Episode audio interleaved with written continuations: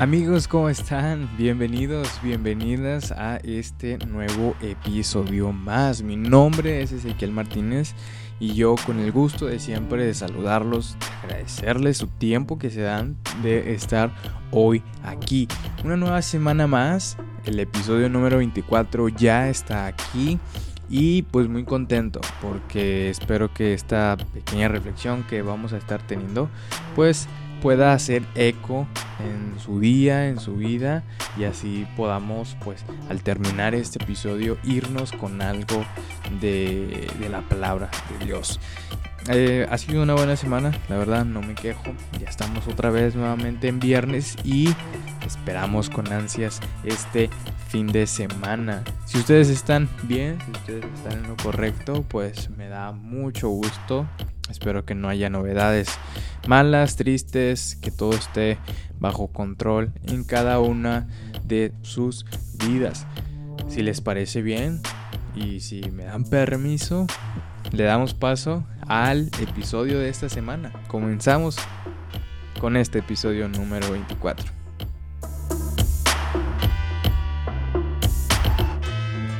Hace rato en el estudio que tenemos eh, cada jueves con varios miembros de la iglesia, leíamos unos versículos de Juan y horas antes al, momento de estar yo estudiando para, ese momento, para compartir algo en el estudio referente a los versículos que íbamos a estar viendo, vino a mi mente un versículo que me ayudó a entender varias cosas de lo que íbamos a compartir en el estudio, pero también y no sé si les ha pasado algo curioso que parecía coincidencia, que también dije, híjoles, este versículo va muy ligado a lo que quiero compartir el día de hoy con ustedes.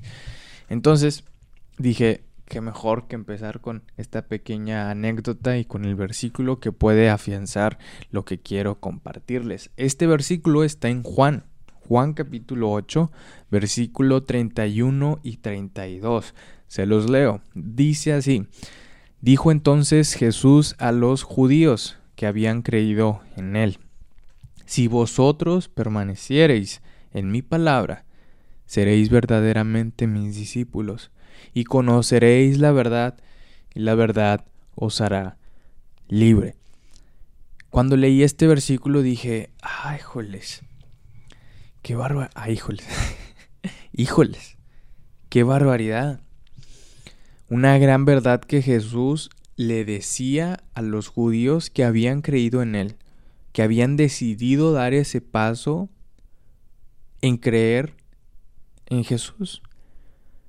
Y se me hace bastante interesante porque Jesús le dice, si ustedes permanecen en mi palabra, seréis verdaderamente mis discípulos. Muchas de las de las ocasiones todo este tipo de palabras y todo este tipo de mensajes lo podemos afianzar para nosotros. Podemos pensar que está dirigido para nosotros igualmente. Y este versículo en especial, como joven, me hace mucho eco. Porque primeramente Jesús les dice, si ustedes permanecen fieles en mi palabra, sabré que son verdaderamente mis discípulos. Y me pongo a pensar si hemos hecho este test o estas preguntas de realmente soy discípulo, realmente soy seguidor de Jesús. Y es algo ligado a lo que quería compartirles el día de hoy, permanecer, estar firmes. Y ya lo he comentado en muchas ocasiones en el podcast, la semana pasada lo mencioné también. Hay que preguntarnos esto. ¿Estamos permaneciendo fieles a la palabra de Dios? Así es como Jesús le dice a estos judíos, que ahí es donde yo veré si realmente son mis discípulos.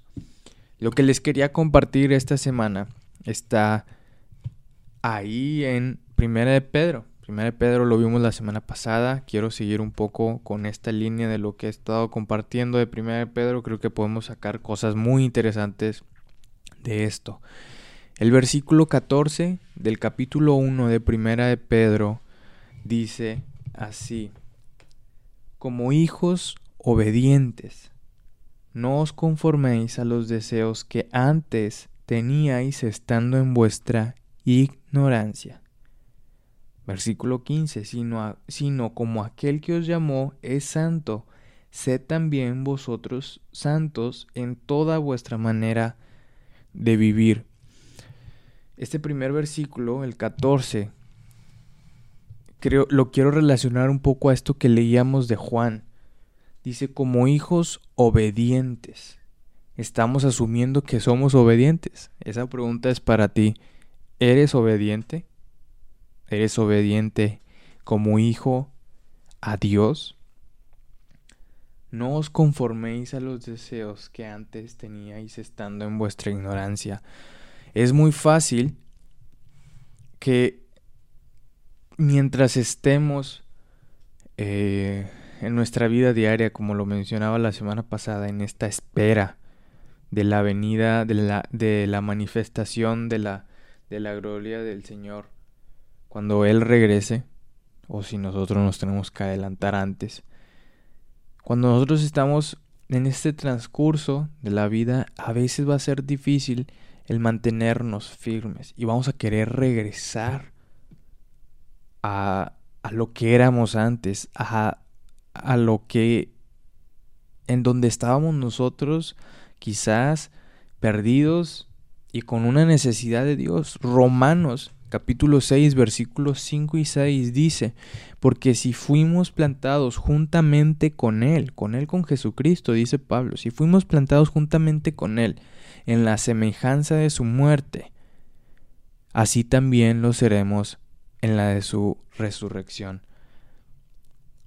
Se me hace tan interesante que Pablo le dice a los romanos, si también fuimos, o sea, si también somos partícipes de la muerte de nuestro Señor Jesucristo. Y creo que eso es lo que a veces nos falta entender. Que como dice Gálatas, con Cristo, es, con Cristo estoy juntamente crucificado, ya no vivo yo, más vive Cristo en mí. No entendemos que ya no pertenecemos a lo que antes hacíamos. Realmente todo eso queda atrás. Y necesitamos entender esta gran verdad, que así como estamos nosotros plantados en la muerte de nuestro Señor Jesucristo, así también seremos nosotros en su resurrección. La segunda parte, el versículo 6 de Romanos 6 dice, sabiendo esto, que nuestro viejo hombre fue crucificado juntamente con él, para que el cuerpo del pecado sea destruido a fin de que no sirvamos más al pecado. Va a ser difícil, yo sé. Pero necesitamos, ser fuertes y valientes. Si no, habrá consecuencias. Santiago 4:17. Y al saber y al que sabe hacer lo bueno y no lo hace, le es pecado. Quizás ahora que ya realmente pasamos a, una vida diferente, y no me gustaría decir estilo de vida porque realmente el, el ser un creyente no es, estilo de, no es un estilo de vida, sino realmente es una convicción que tomas independientemente de lo que pase a tu alrededor estos ejemplos a veces son tan, tan burdos, pero creo que son necesarios. Si uno está haciendo dieta, si uno está haciendo ejercicio, si uno se está intentando cuidar y sabe que hay alimentos que nos perjudican a nuestro cuerpo, que sabe que esto pues va a tener consecuencias, que va a menguar todo ese esfuerzo, va a ser muy muy lógico volverlo a hacer. ¿Por qué hacerlo? Si sabemos que nos dañamos a nosotros mismos. Así es realmente cuando sabemos que es malo y lo hacemos, nos es pecado. Y Romanos, Pablo le dice a los romanos, hermanos, ese viejo hombre fue crucificado. Ya no servimos a eso. Y es algo que quiero que quede bien claro en nosotros, a quién servimos. No podemos servir a dos amos. Hay un dicho que dice que el que sirve a dos amos con uno queda siempre mal. No vamos a quedar mal con Dios. Debemos de darle siempre lo mejor. Y esto me lleva al segundo versículo que quería compartirles hoy. Versículo 15, sino como aquel que os llamó es santo, sed también vosotros santos en toda vuestra manera de vivir. Teniendo presente este versículo 14, que no debemos conformarnos, no debemos descuidar todo esto que, que, tenemos, ya dejemos eso atrás. Versículo 15, ahora nuestro deber y nuestra obligación es procurar con diligencia, así como el que nos amó y el que nos llamó es santo, nosotros también tenemos que ser de igual manera. Tenemos esa responsabilidad. Más adelante en 2 de Pedro 3 capítulo versículo 14. Segunda de Pedro capítulo 3 versículo 14 dice, "Por lo cual, oh amados, estando en espera de estas cosas, procurad con diligencia ser hallados por él sin mancha irreprensibles, en paz. No sé si les ha pasado, me pasa a veces, que cuando estamos, casi esto pasa cuando estamos más chiquitos, pero en ocasiones cuando nosotros queremos pedirle permiso a nuestros papás, que sabemos que el fin de semana viene bueno, que nos van a invitar a salir, que sabemos que que no nos portamos bien en la semana, entonces va a ser difícil que nos dejen salir. Un día antes comenzamos a limpiar, comenzamos a recoger, comenzamos a portarnos bien de tal grado que a veces nuestra misma familia o nuestros papás dicen, ¿qué tienes Ezequiel? Ah, ¿Quieres permiso? ¿Quieres algo? Y ahí nos delatamos. Y eso pasa porque cuando queremos agradar a alguien para que nos dé un permiso o para que nos mire bien, exageramos. Casi siempre le metemos toda la carne al asador, como decimos aquí en Monterrey. De igual manera debería de ser la vida del creyente. No está mal exagerar, debemos exagerar siempre a la hora de buscar las cosas, a la hora de agradar a Dios, procurando ser hallados sin mancha e irreprensible, sabiendo que servimos a Dios y no al pecado. Eso es algo que quiero compartirles el día de hoy. Exagera, no está mal exagerar.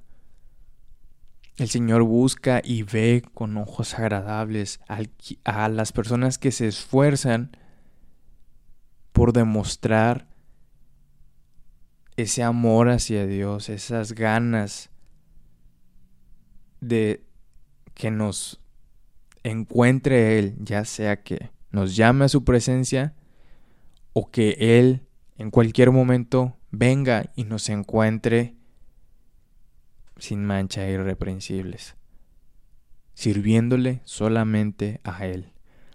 Eso es algo que les quería compartir esta semana. Voy a intentar, no sé si subir más episodios que sean así de cortos, reflexiones, pero me gustaría simplemente dejarles esta idea de estos versículos. La permanencia, como dice Juan, reflejará realmente a los verdaderos discípulos. Versículo 14 de Primera de Pedro, capítulo 1, versículo 14.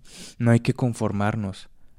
Romanos dice que ya servimos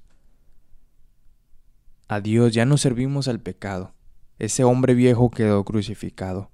Santiago nos recuerda que el que hace, que el que sabe hacer lo bueno y no lo hace, le es de pecado. Y tenemos esta obligación de esforzarnos para que el Señor nos encuentre sin mancha e irreprensibles.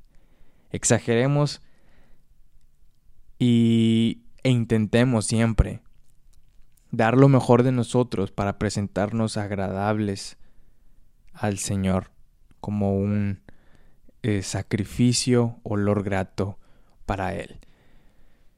Mi nombre es Ezequiel Martínez. Si te gustó este episodio, te pido por favor que pues lo compartas, me dejes un like o bien me dejes un comentario para saber qué te pareció.